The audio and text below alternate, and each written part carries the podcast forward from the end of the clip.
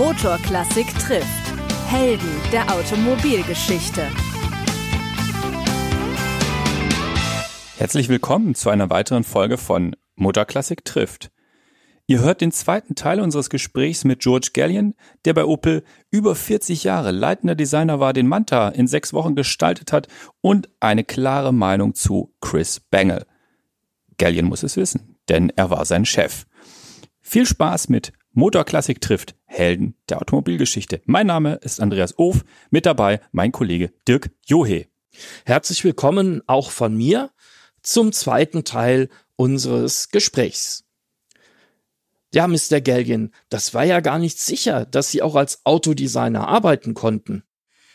Es war, die Chancen waren wie von Blitz getroffen zu werden. Aber wenn man auf dem Golfplatz in Regen geht, man hat eine bessere Chance. Äh, es waren nur drei Autofirmen in Amerika. Und die haben den Wahl von allen Leuten. Und es war inzwischen die, eine große Schule in Kalifornien. Top-Leute dahin, professionell, mit Modellbau, mit Zeichnen und alles. Es war in New York eine wunderschöne Designschule, Pratt Institute in New York. Das waren mehrere gute Schulen. Unsere Designschule Bauhaus war nicht auf die A-Liste von, von Autodesign-Schulen. Niemand von Georgia Tech war je bei General Motors. Äh, ich musste einen Job haben. Ich habe mich beworben ich habe mir ein kleines Portfolio gemacht, nur DS in einem Kasten. Äh, ich habe mich beworben, nicht nur bei, ich habe mir bei anderen Firmen, ich bin äh, nach New York zu einer Firma in New Jersey gegangen, die haben Pro Packaging-Produkte oder sowas. Ich musste einen Job haben. Und dann kam ein Brief von, ich war ein Monat zu Hause.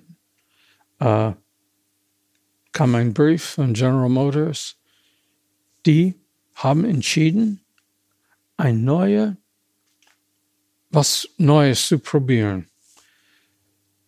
Die Chuck Jordan, mein später Chef hier, war der Chefdesigner bei GM. Und er war auch von MIT, von der Engineering-Schule, nicht von Kalifornien.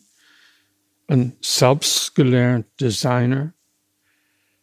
Er sagte, wir sind inbred. Alle unsere Leute kommen von der gleichen Schule, die haben gleiche Ideen und wir müssen uns ein bisschen breiter machen, neue, neue Leute, neue Ideen.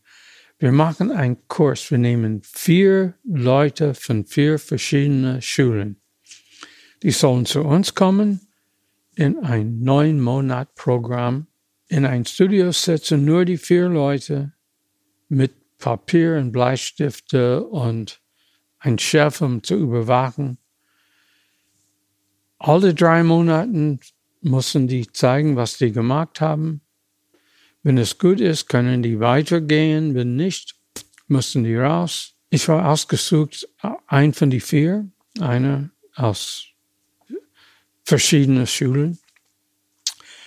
Und wir sind alle nach Detroit gegangen, haben uns getroffen da zum ersten Mal und da saßen wir da in diesem großen Raum und wussten nicht, was wir tun.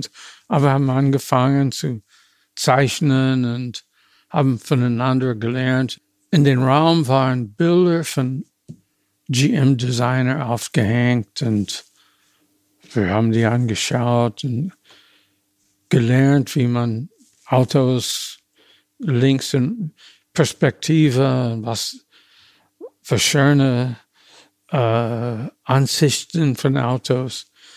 Und äh, aber wir dürfen nicht in den Studios gehen. Es war total off limits. GM war wie ein CIA. Es war alles geheim. Man durfte nur in einem Raum arbeiten und mit einem Geheimcode und nirgendwo anders. Okay, ich bin durch drei Stufen in der, jede, drei, jede Viertelstunde, Viertelstunde, jede drei Monaten hat man okay bekommen weiter, hat man 25 Dollar mehr Gehalt bekommen. Es war nicht viel Geld. Äh, und am Ende von den vier, eine hat aufgegeben. Er sagte, das ist nicht mein Bier. Er war mehr Hippie-Typ und er wollte ein Musiker und er wollte was anderes ein Maler. Und er wollte einfach so, wir drei sind geblieben und am Ende haben wir, damals könnte man nicht wählen, wo man geht. Man würde, es war in die Vatikan, man war da, du gehst nach hier und du gehst, ich war ausgesucht nach Buick, im Buick Studio zu gehen. Das war am Anfang meiner Karriere als Designer bei GM. Ich war eingesetzt in, Sie waren Buick. ja dann jetzt bei GM Designer mhm, mhm, und ähm, später auch äh, stellvertretender Designdirektor und haben sicherlich auch das ein oder andere junge Talent eingestellt, gefördert, erlebt. Hätten Sie damals den jungen George Gallion bei GM als Designer eingestellt? Uh, natürlich. das wollte ich hören. Ja, ja. Was war denn ähm, das, das erste Auto, an dessen Design Sie mitgearbeitet haben? Uh, bei GM. Mhm. Im Buick Studio, dieser riesige Schiffe, dieser Buick das war 1963er Buick Wildcats. Das war der, der Top-Sport-Modell. Ich glaube, ich habe einen Grill gemacht mit, mit ein Katzenform in die Mitte. Mitte. Ich habe den Katzen nicht entworfen, ein Grafiker, aber ich habe das Grill gemacht und das war das erste Projekt. Und dann habe ich bei Buick vor ein paar Jahren da habe ich den Buick äh, Riviera, zweite Generation Buick Riviera gemacht. Äh, die erste Riviera hat äh, äh, wie Laternen außen äh, in innen vier Scheinwerfer, runde Scheinwerfer. Wir haben diese Laternen entworfen zum Aufmachen mhm. wie beim GT, dass die Lampen, und ich habe dran gearbeitet, ein bisschen kleine Lampen und, äh, und dann der Nachfolger, Buick äh, Riviera, und dann der große Buicks, äh, die waren hier unbekannt, die waren nie nach Europa exportiert. Es war ein Buick, es war eine Schräglinie von vorne hoch nach unten mit einem Schwung.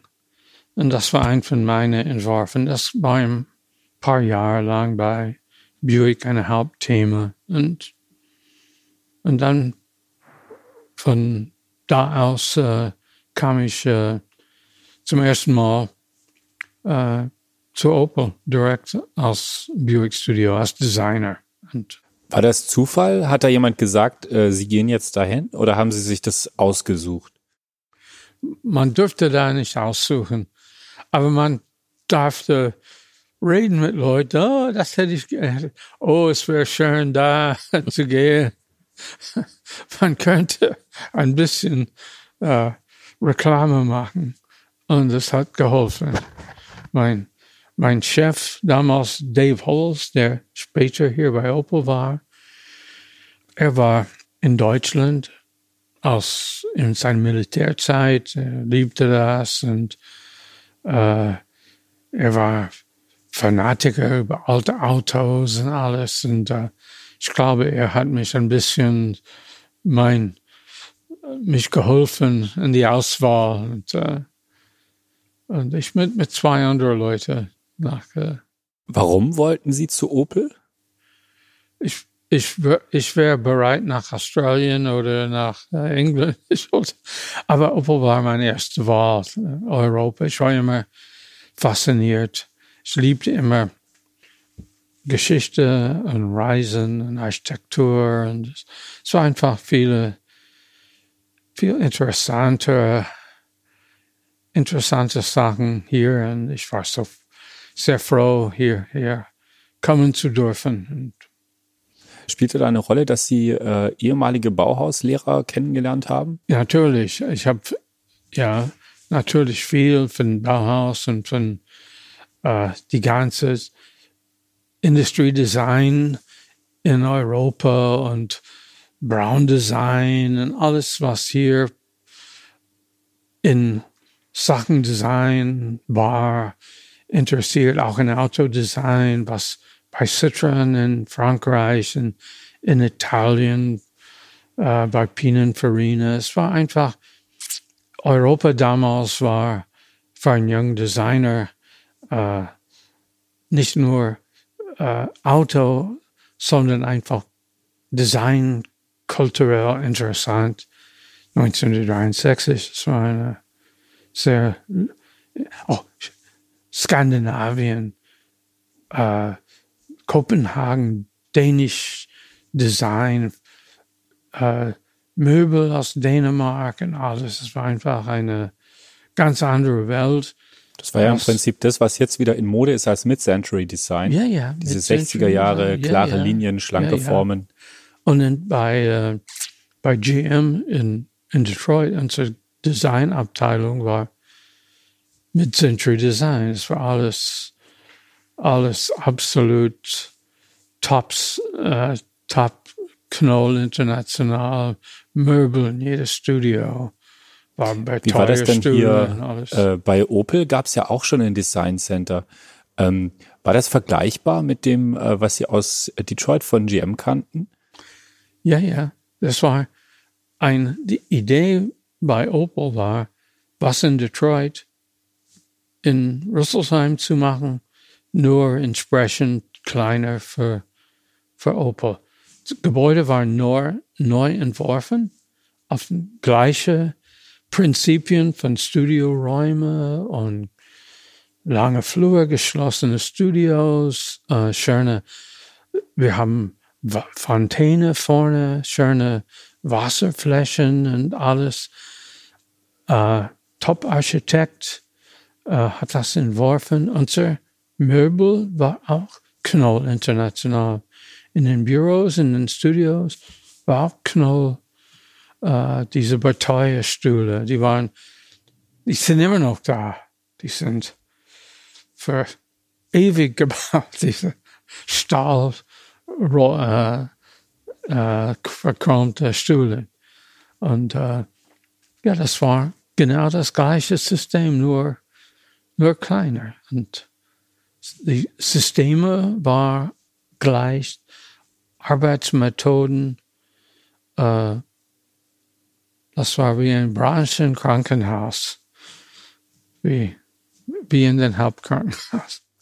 Jetzt haben Sie ähm, sich ja auch, ähm, glaube ich, ein bisschen mit dem Mercedes-Design auseinandergesetzt, denn ich glaube, zur gleichen Zeit, wo Sie am Manta gearbeitet haben, wir sind jetzt schon wieder Ende der 60er Jahre, ähm, da haben sie irgendwie erfahren, dass Mercedes den C111 präsentieren wird in Frankfurt auf der IAA. Und ja. da haben sie gesagt, wenn ich das richtig weiß, Mensch, da müssen wir was machen. Wir müssen auch eine Studie präsentieren. Und dann entstand das, das was hier. Das habe ich nicht gesagt, das hat mein Chef gesagt. Okay. Chuck Jordan hat und äh, wahrscheinlich Bob Lutz, weil die waren gute Freunde und beide äh, richtig, äh, die liebte Autos und, und die haben festgestellt von, von die, äh, von die Pläne von Mercedes, Mercedes mit dem Bankomotor und alles und der C111 würde auf die IAA kommen mit einem Bankomotor als Sportwagen und wir gingen zum IAA in die gleiche Halle, Halle 8, gegenüber Mercedes.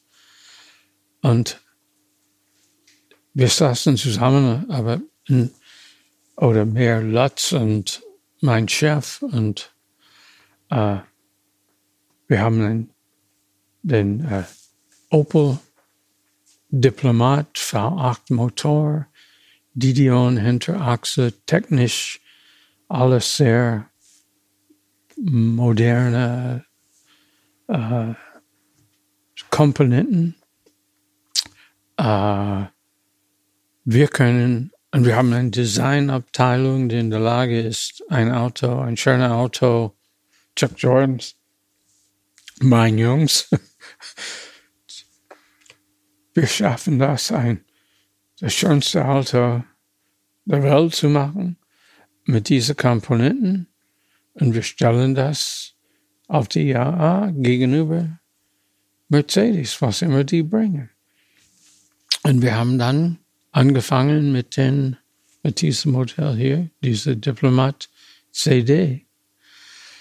Und dann, es war ziemlich äh, äh, einfach. Man nimmt ein Diplomat, macht den Radstein kurz auf zwei Leute, setzt den Motor zurück, äh, total Freiheit, die Komponenten der Didion, ein Vorderachselmotor, macht ein absolut aerodynamisch fließende äh, Gran Turismo Zweisitzer Coupé über diese Chassis und dann, und dann entwickelt eine schöne Form. Und dann unser Job war, diese schöne Form zu entwickeln. Und dann haben wir das entworfen. Und äh, es waren ein paar äh, Punkte. Wir wollten ein äh, nicht konventionelle Touren haben, entweder Touren, die hochgingen, oder das Hauptidee war, was rauskam, war das ganze Kanzel ging hoch und runter in ein Stück weil das war absolut wild. Und wir wollten ein wildes Auto machen.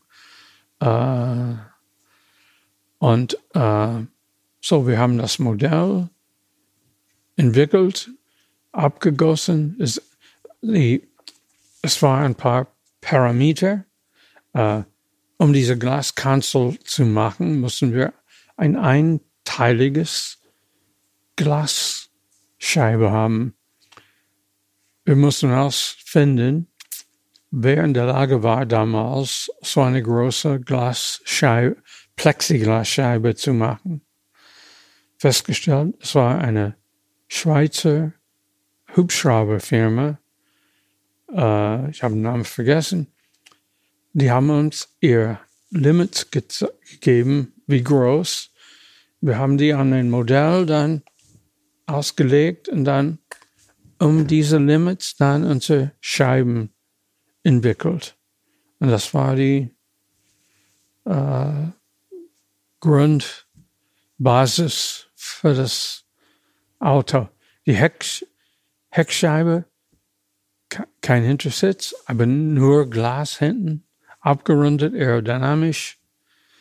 Äh, Ideen wie weniger, Bauhausidee, weniger ist mehr nicht aufgeklebte Lampen auf die Außenhaut, die Lampen hinter den Glas, hinter Glas und so ging das zum fertiges Modell.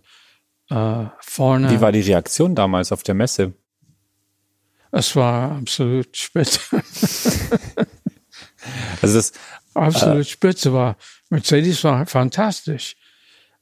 Aber Sie haben das Motor, das Wankel, ein gut aussehendes Auto, kann man nichts anderes sagen, aber es, unser Auto hat einen Hauch von, äh, es war ein Hauch exotischer, würde ich ja, sagen, ja. heute.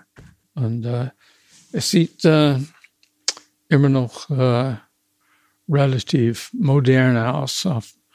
Wir waren auf dem Oldtimer äh, treffen vor ein paar Jahren mit dem CD-Modell, was die hier äh, rekonstruiert hat. Und, und die, die Leute, die normal Leute kamen rein und haben das angeschaut. Und der Mann sagt, guck mal, das Auto ist vom Sicherheit. Und die Mama sagte, das kann nicht sein, sieht aus wie was Neues aus Italien. So, so war es. Das war einfach eine starke Design-Statement, wie man sagt. Sie haben dieses Bauhausprinzip äh, nochmal erwähnt, weniger ist mehr. Gilt das auch für den Rekord D, den wir hier auch hinter uns äh, stehen haben, als äh, ja auch für mich eigentlich so ein Weg äh, weg vom amerikanischen Design, den Elementen, hin zum Ja, stark europäischen Design. Absolut. Das war Chuck Jordan, Designchef bei Opel, predestiniert als Design, Designchef General Motors hier, um ein bisschen Erfahrung zu sammeln, wollte seine Marke zeichen, zeigen, ein mehr, er wollte ein mehr europäisches Auto machen als die Italiener. Wie, wie groß war der Einfluss ähm, italienischen Designs? Absolut, das war unser einziger äh, Konkurrent. Wir haben immer nach Italien geguckt, was haben die gemacht und äh, die anderen waren uninteressant äh, von Design her. Gibt es da ein Lieblingsauto von Ihnen aus dieser Zeit oder gibt es ein Auto, das das Design dieser Zeit sehr stark beeinflusst hat? Oh, es waren mehrere. Das war die, äh, damals war, oh Gott, hier habe ich, hier, lass mich gucken. Ja, wir haben, das müssen wir ja sagen, den Zuhörerinnen und Zuhörern, eine kleine Skizze, wo so Einflüsse festgehalten sind. Ja, Da der- guckt George Gallion gerade drauf. Ah, das war die in Italien, die, die Mura kam später, die äh, die Mangusta später. Es war eine Reihe von italienischen Coupés von Pininfarina, Ja, äh, ja. GT4, äh, die Ferraris und äh, Ital Design war noch nicht da. Bertone, Pininfarina, Gia, die haben schöne, saubere Autos gebaut und wir haben immer geschaut, was, was haben die gemacht. Und, und das war ein schöner, äh, Früher damals hat auch schöne Coupés gemacht. Eine, er hat seine typische Linie, flache Windschutzscheibe, flache Glasscheibe nach außen gezogen. Das war eine, eine Stilentwicklung weg von äh, Kotflügel, Pontonformen zum Einheim, äh, einfachen Form, alles zusammenhalten, integrierte Form, äh, Fel äh, Felgen nach außen, kleine Radausschnitte, äh, wenig Dekoration. Das war die Linie damals. Viel Glas. Wenig Dekoration, ist das etwas, ähm, dass Sie denken, dass es aktuellen Autos gut täte, die Dekoration zu reduzieren? Die Autos heute haben ein bisschen Chrome wieder bekommen. Alles kommt wieder. ja, alles kommt wieder. Das stimmt, ja. Ähm, Nochmal zurück auf äh, italienische Designer. Ja. Was ist Ihre Antwort darauf, warum war das italienische Design so einflussreich? Und warum hat es sich so entwickeln können? Was, was können die Italiener eigentlich heute noch besser als alle anderen? Ah, das war Italien, das war Kultur, das war Turin, das war Pininfarina, das war Fiat und Norditalien, das war einfach der Kulturpunkt, Designer, Architekten, die waren da, die haben zusammen getroffen, diskutiert. Das war ein Zentrum und Bertone hat eine große Designabteilung gebaut mit Giugiaro und äh, ich will nicht die Leute verwechseln, äh, Gandini und die waren alle richtig top begeisterte Leute, die haben Architektur studiert, die meisten. Und, aber die war, die liebte Autos und die haben gearbeitet auch mit, mit die Methoden vielleicht, die haben die Autos nicht nur modelliert, die haben die gezeichnet und, und gebaut und, und die Autos waren sehr strukturiert, weil die haben, die haben nicht so frei geformt wie, wie später. Und äh, das war auch ein Einfluss.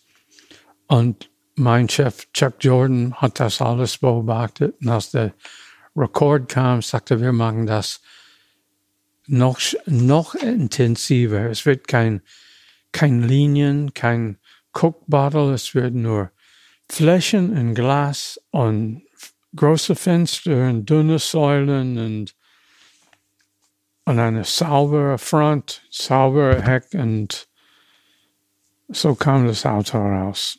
Und, äh, und er war sehr, er war der äh, Dirigent und wir haben ihn dass äh, zu meiner Zeit, ich kam mitten in diese Entwicklung zum Opus, hat schon vor meiner Zeit angefangen.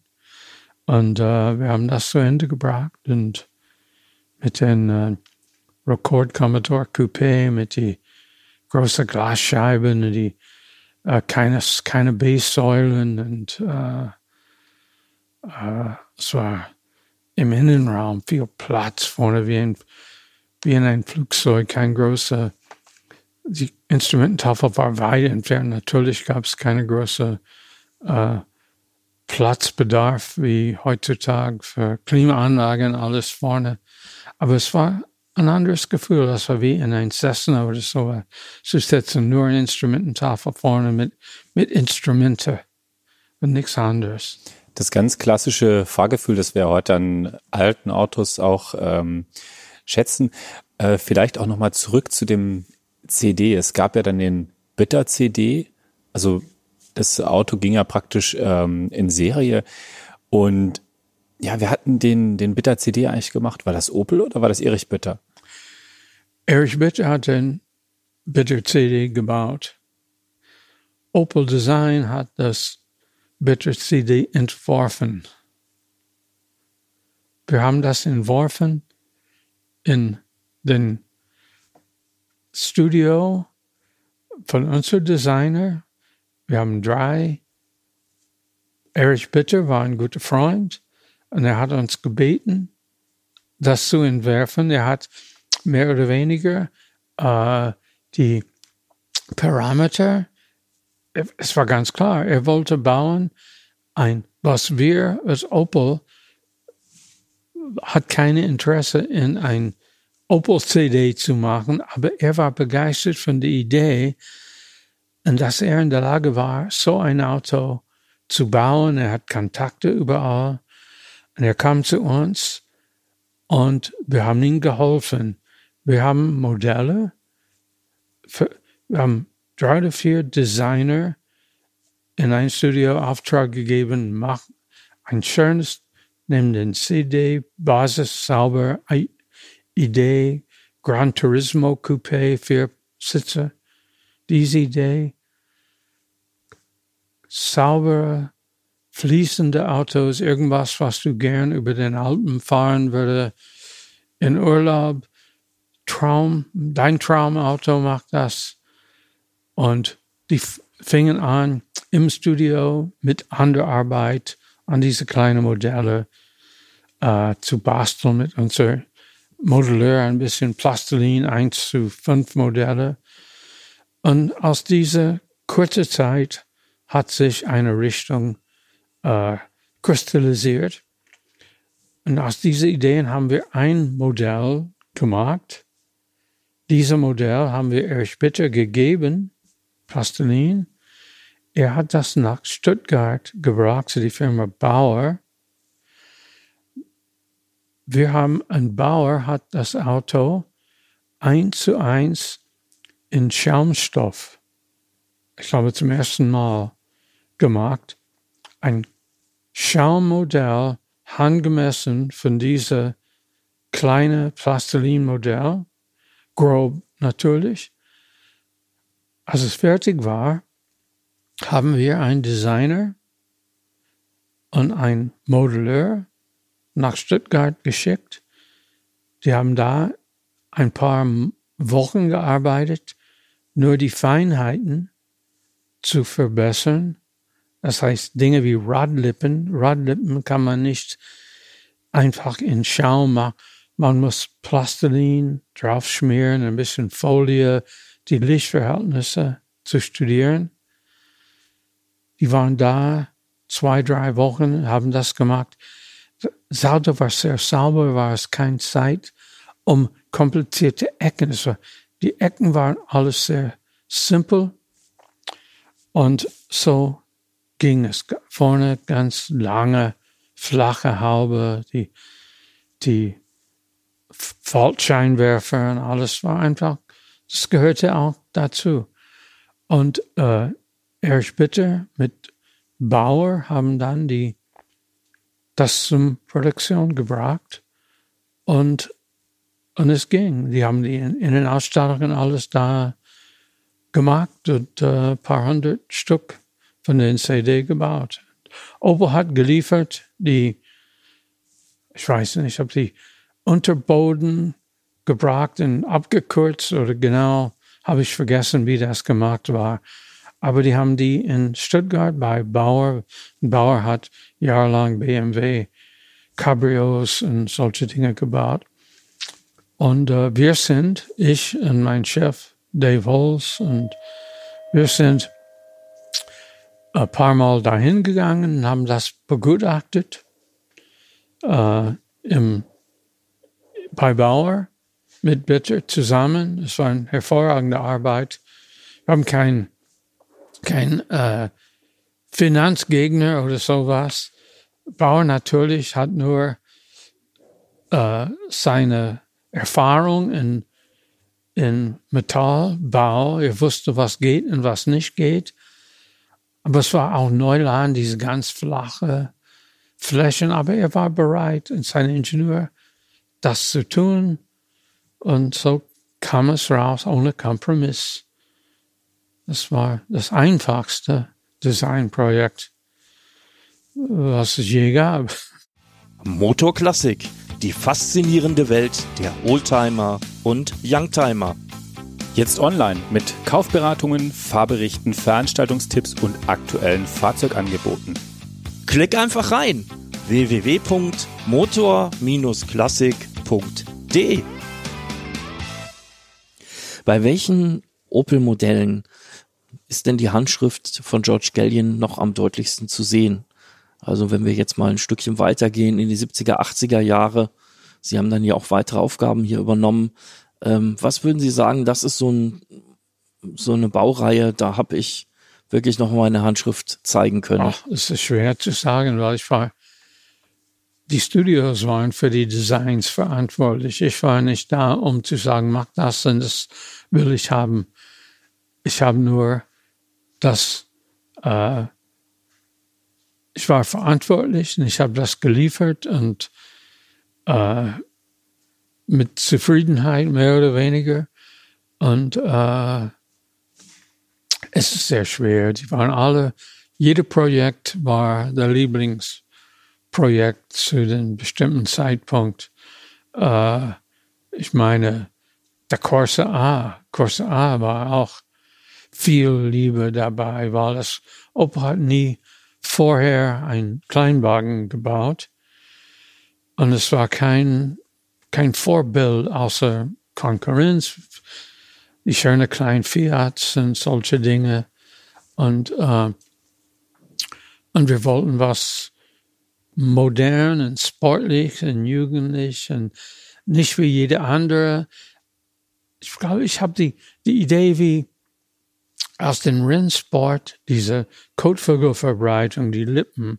Die, die kantigen die Radläufe. ja. ja, ich glaube, das war, ja. ich habe auch viel dabei Einfluss gehabt, statt runde Radlippen zu machen, weil jeder Auto damals Radlippen gehabt. Und wir haben die mehr wie Sportwagen, mehr wie die Ascona äh, oder Ascona 400 oder Manta, diese sportliche Linien gemacht, aber nur aus ein Hauch von Sportlichkeit.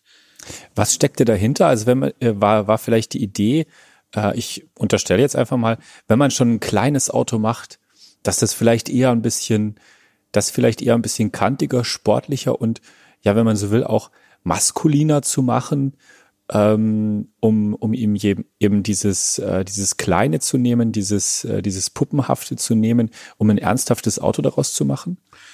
Ja, Sport, äh, eckiger, das war die Zeit nach dem Rekord. Eckiger war mehr maskulin, kantiger, kantiger Autos war mehr.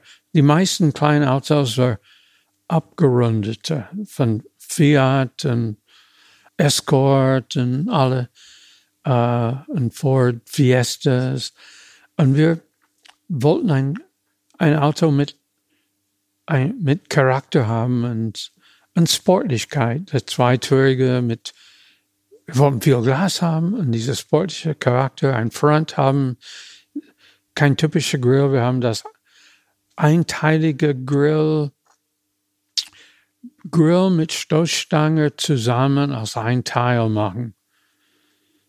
Äh, sah am Ende, äh, wenn ich zurückdenke, ein bisschen militärisch aus. Es war ein bisschen grob, aber es war interessant, die erste Generation. Und äh, dabei haben wir Geld, wir waren Heroes, wir haben Geld gespart, wir mussten kein, kein äh, weil sie Grill. einen Teil ja, äh, kam kein Grill, Grill zu, zu ja. Sie konnten dadurch später auch das Facelift relativ einfach machen, Ja. den Grill deutlich verkleinern. Ja, wir haben das äh, Teil weggeworfen, einen Grill und einen Stoßstange. Wir haben einen Facelift. Und äh, Ja. vor, so weit im Voraus haben wir nie gedacht. So klug waren wir nie. Aber Ja. wir haben genug Zeit gehabt, um sowas Wenn wir vielleicht noch ein bisschen weitergehen und beim Corsa bleiben, Mhm. ähm, der Corsa B, der zweite Corsa, der wurde ja dann sehr rundlich im Gegensatz zum Corsa A Ja, ja. und hat ja auch ein bisschen, fand ich, ähm, das, das Biodesign, also dieses, dieses sehr organische Design der 90er Jahre äh, vorweggenommen, war jedenfalls sehr früh dran. Mhm. Ähm, was, was steckte da dahinter? Ah, Der Corsa B war mehr äh, aerodynamisch. Der Corsa A war sehr aerodynamisch in seiner Zeit. Glaube, ich war Weltmeister damals. Und, aber der Corsa B Zu einem anderen Weltmeister kommen wir gleich noch. Ja, okay. äh, es war äh, aerodynamisch und abgerundet und ein bisschen muskulöser in seiner Form. Äh, äh, praktisch. Wir wollten äh, die, die äh, Räder mit einem Plastikteil um die äh, Kotflügelkanten schützen und äh, war auch viel Kämpfen mit den Finanzleuten. Warum schmeißt man das Geld raus auf diese Plastikteile? Wir müssen viel, Designer müssen viel kämpfen, manchmal schmutzig auch.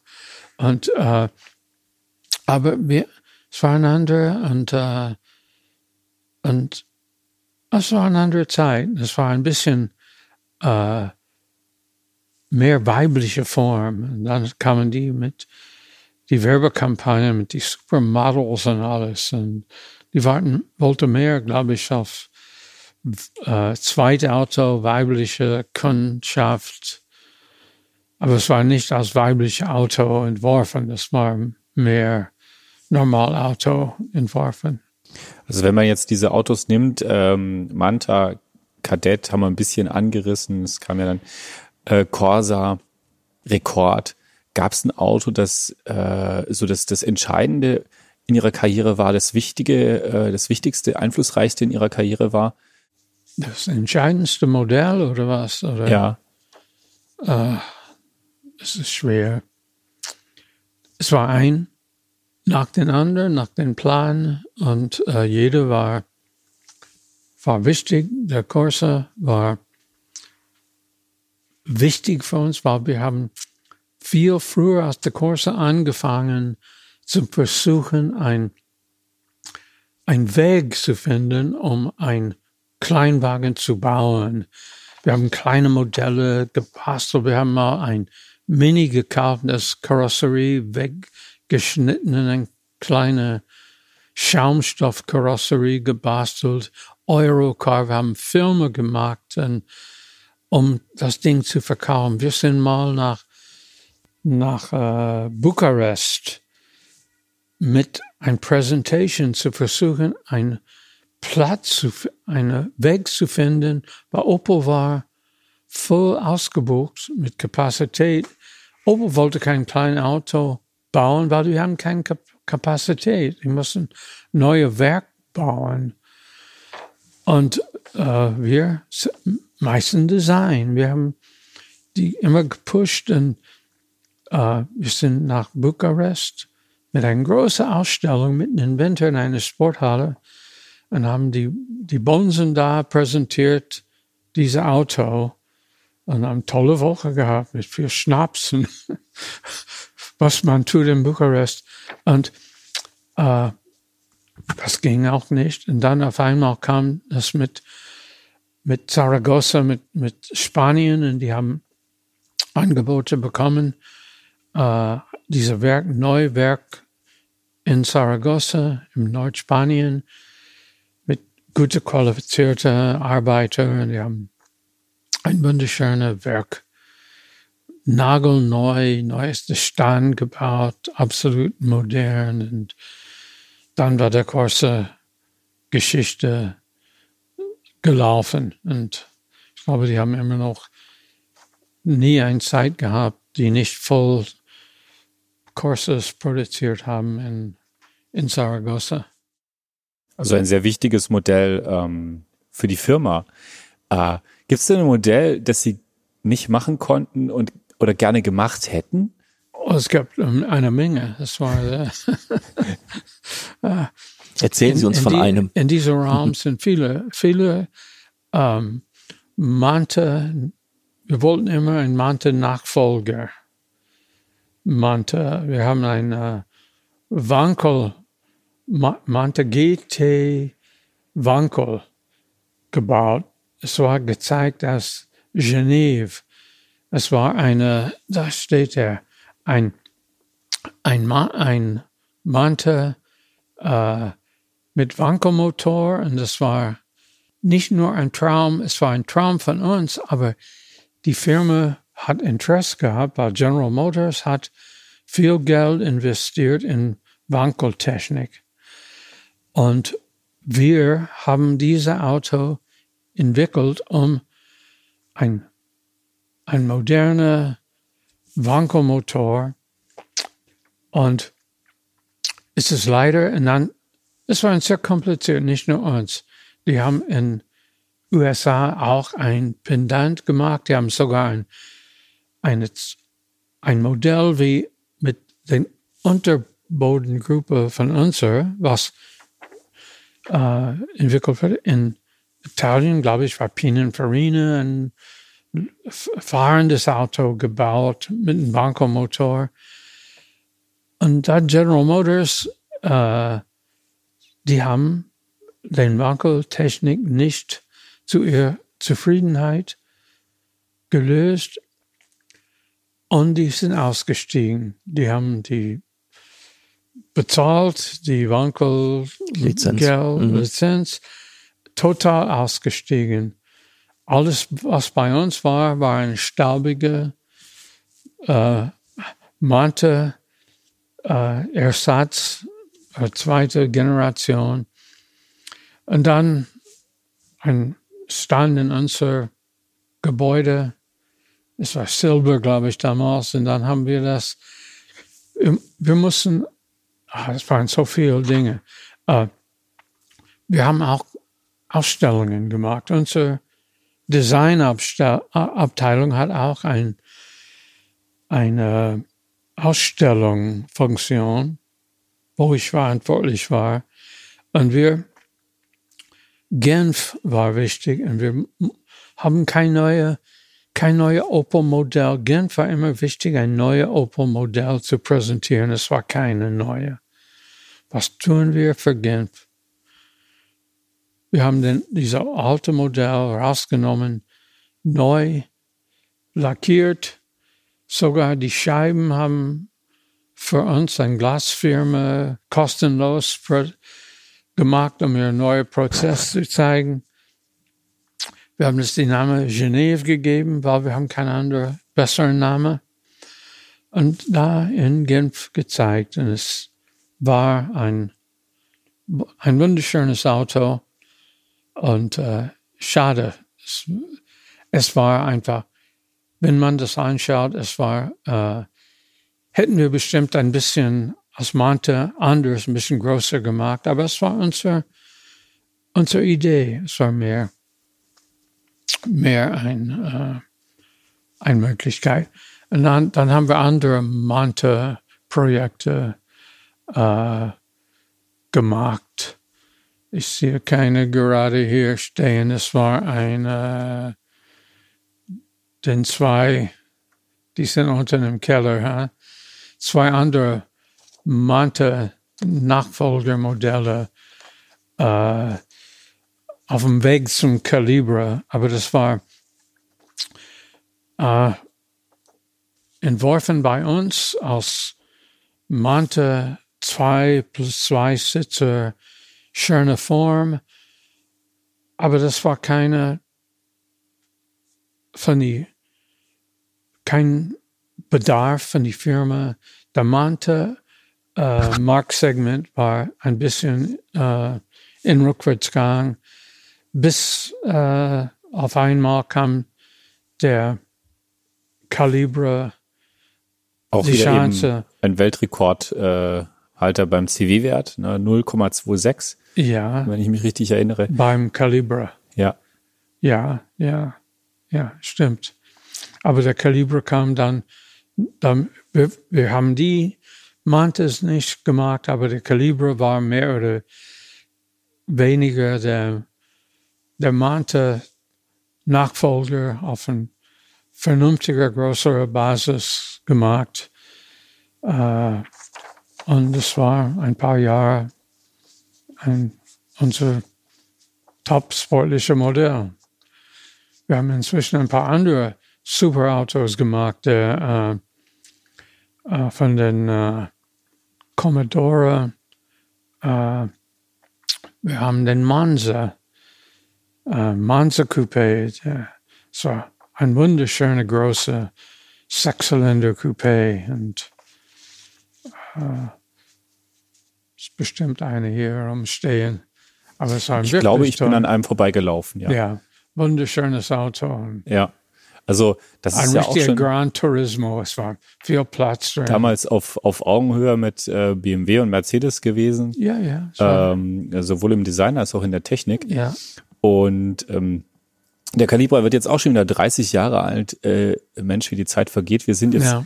fast bei zwei Stunden. Aber eine Frage will ich unbedingt Wir haben noch ganz loswerden. viele Fragen. Aber eine muss sein. Ähm, Sie in Ihren Erzählungen sind Teamplayer, nehme ich daraus. Sie sagen nie, ich habe das und das gemacht, sondern wir waren immer ein Team. Das heißt, Sie sind eigentlich ein Designer so dieser Generation im Team. Danach, glaube ich, kamen Generationen, wo Designer auf einmal Stars waren, Popstars, wo sie einen Namen hatten. Ähm, sie haben mit Chris Bangle zusammengearbeitet. Ja, ja, das ist ja eine ganz charismatische Person. Wie war das denn, mit so jemandem zusammenzuarbeiten, Ah, den Chris- auch ein bisschen zu führen Chris vielleicht? Bangle war ein oder ist ein Genie von einem Designer. Er kam zu uns direkt aus der Schule in Kalifornien, wo ich habe nicht so viel erzählt. Wir haben so viele Designer aus der ganzen Welt. Opel Design war der äh, Startplatz für so viel Design-Career, die kamen hierher zu uns, weil wir haben das möglich gemacht. Die könnten in Kalifornien hierher kommen und bei Opel arbeiten. Die haben, die könnte hier kommen und die haben Leute gefunden, die haben ein bisschen Englisch gesprochen. Es war der Einstieg in Europa war nicht so schwer bei Opel. Und die haben gute Konditionen bekommen. Chris Bangle kam zu uns und er hat nie ein Auto entworfen. Er war Interior Designer. Er hat am Kadett E mitgearbeitet, richtig? Äh, ja, er hat bei, äh, er hat beim so viele Projekte und beim Junior, all unsere Sondermodelle, die, unser Showcars. Er war Spezialist mit tolle Ideen und Neukonzepte.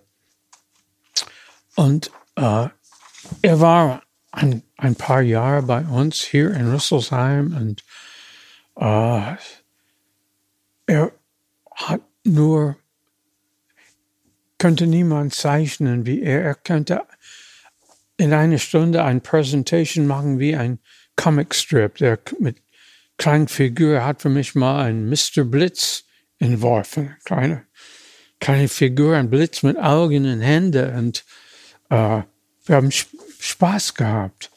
Und äh, er ist Headhunter oder sowas und äh, wie viele und er ist von uns äh, zum Fiat gegangen und, äh, und äh, dann hat er eine große, dann ist er später zum, von Fiat äh, äh, zum BMW und hat seine Marke bei BMW gemacht und er ist immer noch sehr aktiv also manche äh, Designer sagen ja, er hat ja viel Schelte bekommen für das BMW-Design, das ähm, ist ja bekannt. Allerdings haben hinterher auch manche Designer gesagt, er hat vieles möglich gemacht durch sein damals provokantes Design bei BMW. Äh, scharfe Kanten, die äh, gedrehten Flächen und so weiter. Ähm, Dinge, die es ja vorher nicht gab. Bestimmt. Er war, er war bei uns, hat er angefangen als Interior Designer. Er war nicht vorprogrammiert auf die alten Regeln. Und diese Ideen, diese, er hat ein Auto gemacht mit, äh, aus Stoff, gespanntes Stoff, wie ein Kanu oder, äh, Genau, das Flächen. war ja damals bei BMW dann diese Studie Gina. Gina, ja. ja. Fantastische Ideen. Er hat die Idee von Außenform neu, neu äh, einfach überlegt, wie kann man eine Außenform von einem Auto eine andere Form bringen. Und, äh, und er hat neue Wege gefunden und äh, er hat fantastische Arbeit da bei BMW gemacht und, äh, und auch andere Leute beigebracht in sein, sein Nachfolger und äh, in die Firma gebracht und, und er war, er, es sind so viele Leute, die bei, bei Opel angefangen haben, die zu anderer Firma gegangen sind. Äh, Gerd Hildebrand, der später zu Mini gegangen ist. Ja, Hildebrand, er, er ist, er ist zum, äh, zum, mit Chris Bangle gegangen. Er hat mit Bangle gut gearbeitet. Er war mit, wie Sidekick zum Bangle mehr oder weniger. Die haben, die zwei haben richtig gut funktioniert zusammen. Und in, äh, äh, in Frankreich, der zweite Mann war François Venet bei, bei Renault, war bei Opel. Er kam auf Empfehlung mit GM France zu uns ein paar Jahre, hat beim, beim Mante gearbeitet. Und äh, dann ist er zurück nach Frankreich, äh, wollte in sein Heimatland arbeiten und ist bis zu seiner Pensionierung ganz hoch in, in Renault gestiegen. Äh, Gibt es noch weitere Beispiele oder einen Designer, der Sie besonders inspiriert hat? Uh, der Sohn von Chuck Jordan war bei uns und er ist von uns zum Mazda in Kalifornien gegangen und hat da gearbeitet. Uh, der uh, Greg Greason, das war ein Designer bei uns, der ist nach USA und hat gearbeitet. Er hat beim Art Center als, äh, er hat die Art Center Schule in äh, Vevey in der Schweiz angefangen. Herr Möbius, Möbius der ist Gestalter des Porsche 928. Der, er war Designer äh, bei uns und er ist mit ein ganze kleine Mannschaft äh, nach Stuttgart, um das äh, Zentrum von den Porsche Design gemacht. Und er war ein paar Jahre, er war bei den, er hat schnell bei den GT beschäftigt. Äh, ich schaue meine Liste, ich habe ein paar Namen hier. Soderbergh. Soderbergh war ein amerikanischer Designer, der zu Porsche ging, auch mit äh, äh, Tony Lapine. Mhm. Und er bleibt bis zu seiner Pensionierung. Äh, viele von unseren japanischen Leuten sind zurück nach Japan. Norika Kawaoka ist zurückgegangen zu Mazda.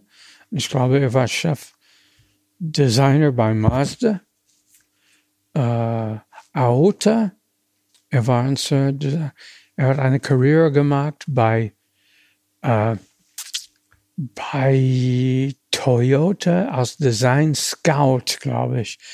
Er ist über die ganze Welt Ideen sammeln gegangen. Das ist ein toller Job.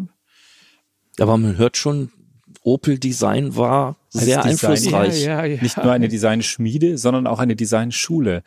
Ähm, wir müssen jetzt tatsächlich ein bisschen auf den Akku gucken. Ja, Uns gehen bei weitem nicht die Fragen aus, aber so ein bisschen der Saft. Ja. Ähm, Vielleicht noch ähm, zum Abschluss meine Frage an Sie. eine allerletzte Wenn man es hört, viele sind bei Opel gewesen, sind weggegangen, sind Mhm. zu anderen Firmen gegangen, waren da auch sehr einflussreich. Sie sind ja eine richtig treue Seele, weil Sie sind immer bei Opel geblieben, die ganze Zeit bis in die 2000er Jahre Mhm. hinein. Ähm, ist so jemand wie Sie aber für eine Marke genauso wichtig, der eine Konstante reinbringt, der eine gewisse Linie auch fortführt? Ah, Ich hoffe, ich denke, ich kann mich erinnern, einer meiner Chefs aus Detroit hat gesagt, äh, dass es gut ist, jemand kontinuierlich da zu haben. Um, wir brauchen nicht zu kümmern, um, um jemand anders äh, äh, reinzubringen und reinzuprogrammieren. Und das, es ist gut, beides zu haben. Es ist äh, kein, kein Regel, keine, kein einzige Richtung zu gehen. Man muss ein, ein Stammmannschaft haben und man kann, es ist wie beim Fußball oder so auch, man, man muss neue Leute reinbringen, manchmal neue, wir haben neu, nie einen Star gekauft, wir haben niemanden gekauft, aber wir haben viele Stars entwickelt bei uns. Die waren von anderen Leuten äh, äh, hochgebracht. Und Und die Stars sind letztlich ja die Autos. Also das ist ja auch das, was uns verbindet. ja, das ist richtig. Das the Star, the car is the star. Das ist der Business von Autos. Und Das ist aber auch äh, eine schöne Bilanz, finde ich, auf die Sie da zurückschauen können. Also einmal die Autos, die in ihrer Zeit entstanden sind, ähm, die Designer, über die wir jetzt zum Teil auch sprechen konnten, äh, die bei Opel waren, äh, zu der Zeit, als Sie hier verantwortlich waren für das Design. Und also ich bin auch ganz fasziniert, äh, da waren jetzt Dinge dabei, wir waren in den 30er Jahren in den USA, wir waren in den 50er Jahren. Wir waren im Bauhaus. in Chicago im Bauhaus. Äh, also ich bin wirklich ganz fasziniert. Es sind Dinge dabei, die hätte ich vorher auch so nicht erwartet. Ich bedanke mich wirklich ganz, ganz herzlich bei Ihnen, Herr Jellian. Es hat mir riesen Spaß gemacht. Ich hoffe Ihnen auch beim Zuhören. Und ähm, ja, das war wieder eine Folge von Motorklassik trifft Helden der Automobilgeschichte. Ja, und wir wollen natürlich gerne, dass ihr unseren Podcast teilt, lobt uns, schreibt uns natürlich auch, was vielleicht nicht so gut gefallen hat, äh, wen ihr vielleicht noch hören wollt. Äh, die E-Mail-Adresse ist ganz einfach, mkl-podcast at auto-motor-und-sport.de ähm, also Automotor und Sport.de und vorne MKL Podcast. Ja, ich bedanke mich auch bei Ihnen. Es war also ein, ein unglaublicher Streifzug durch die Designgeschichte, durch die Opel Modellgeschichte. Wir danken natürlich auch Opel Classic, dass wir heute hier zu Gast sein dürfen in diesen heiligen Hallen. Und ja, dann sagen wir vielen Dank fürs Zuhören und bis zum nächsten Mal. Vielen ja, Dank Es hat mir viel. Spaß gemacht. Ich habe das genossen. Dankeschön.